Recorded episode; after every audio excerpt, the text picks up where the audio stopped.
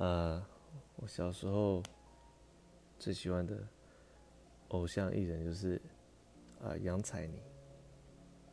那他现在还是，即便他已经四十几了吧，但他还是有一个散发出一个非常正面的，然后很阳光的一个气息。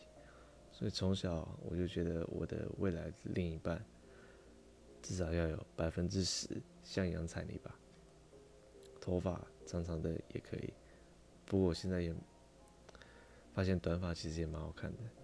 总而言之，就是有杨采妮那种表现出来的、那种阳光的气质。